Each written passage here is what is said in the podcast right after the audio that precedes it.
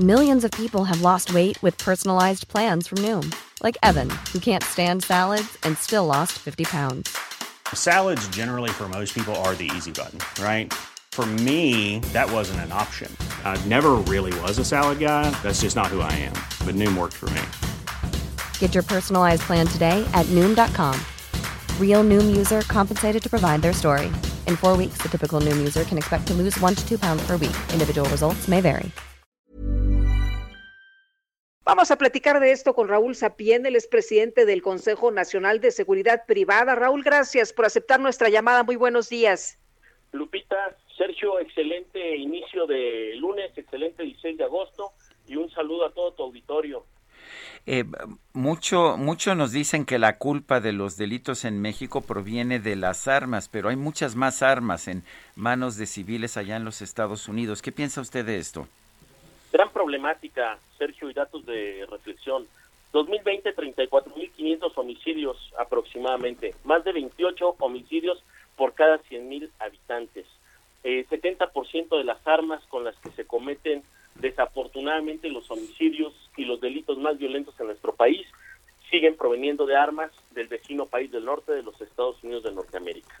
Esa es una gran problemática. México efectivamente, como lo acaba de comentar Lupita, tiene 23 veces menos armas que Estados Unidos. Sin embargo, tiene más homicidios que el resto de muchos países del mundo. Eh, Raúl, eh, ¿qué, es lo que está pasando en México? Siempre se dice que las armas se metieron en aquel eh, trato que se hizo para rastrear a organizaciones criminales de Rápido y Furioso y se le salió de las manos a los Estados Unidos. ¿Piensas que esta fue realmente el punto de quiebre cuando entraron todas las armas y por eso estamos viendo la violencia en México? Sí, efectivamente no es una problemática del actual gobierno en los últimos 10 años ingresaron a México procedentes de los Estados Unidos de Norteamérica entre 250 mil y 300 mil armas de fuego por año, desafortunadamente. Sigue existiendo la problemática, una gran porosidad en todas nuestras fronteras, tanto al norte como al sur, que también sirve para el tráfico ilegal de, armas de fuego. Recordemos que tenemos tres rutas de cómo llegan a nuestro país desafortunadamente estas armas, la ruta del Pacífico, la ruta del centro y la ruta del, Golfo. ¿Qué, habría que hacer en México? En, México eh, teníamos la garantía constitucional de, de, tener armas en casa o de tener posesión de armas. Esto se modificó en 1971 pero no hemos visto una disminución de la violencia ni de los homicidios. Al contrario, este periodo ha sido uno de los más violentos de la historia de nuestro país. ¿Qué habría que hacer? ¿Hay que mantener la prohibición? ¿Hay que eliminarla? ¿Hay que tener un mejor sistema de quizás registro y monitoreo de armas? ¿Qué habría que hacer?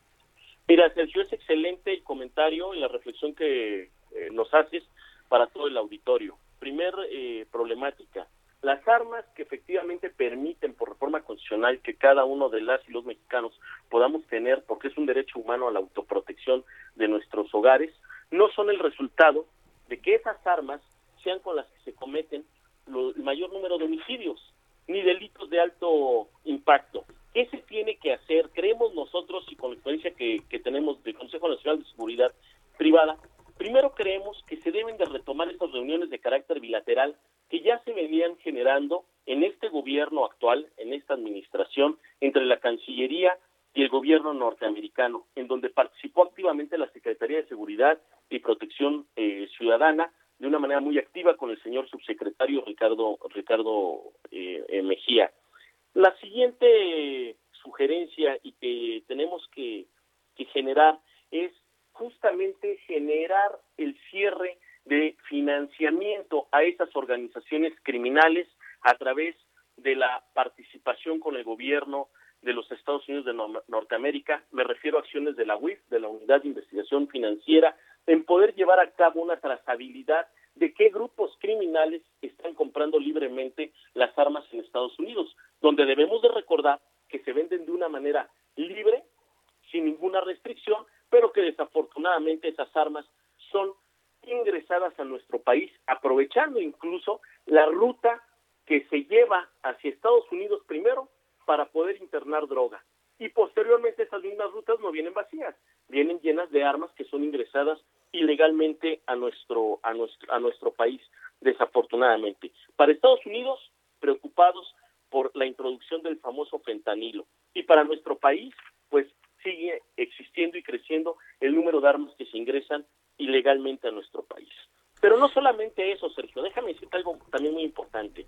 Se debe de buscar el tener un mejor desarrollo económico y oportunidades económicas y de empleo aquí en nuestro país para los jóvenes, que son principalmente el caldo de cultivo de la delincuencia organizada para el trasiego justamente de estas armas de fuego son utilizadas para muchos homicidios. Muy bien, eh, gracias Raúl Sapien, presidente del Consejo Nacional de Seguridad Privada, por esta conversación. Nosotros nos vamos a una pausa y regresamos. Ever catch yourself eating the same flavorless dinner three days in a row? Dreaming of something better? Well, HelloFresh is your guilt-free dream come true, baby. It's me, Kiki Palmer. Let's wake up those taste buds with hot, juicy pecan crusted chicken or garlic butter shrimp scampi. Mm. Hello Fresh. Stop dreaming of all the delicious possibilities and dig in at HelloFresh.com. Let's get this dinner party started.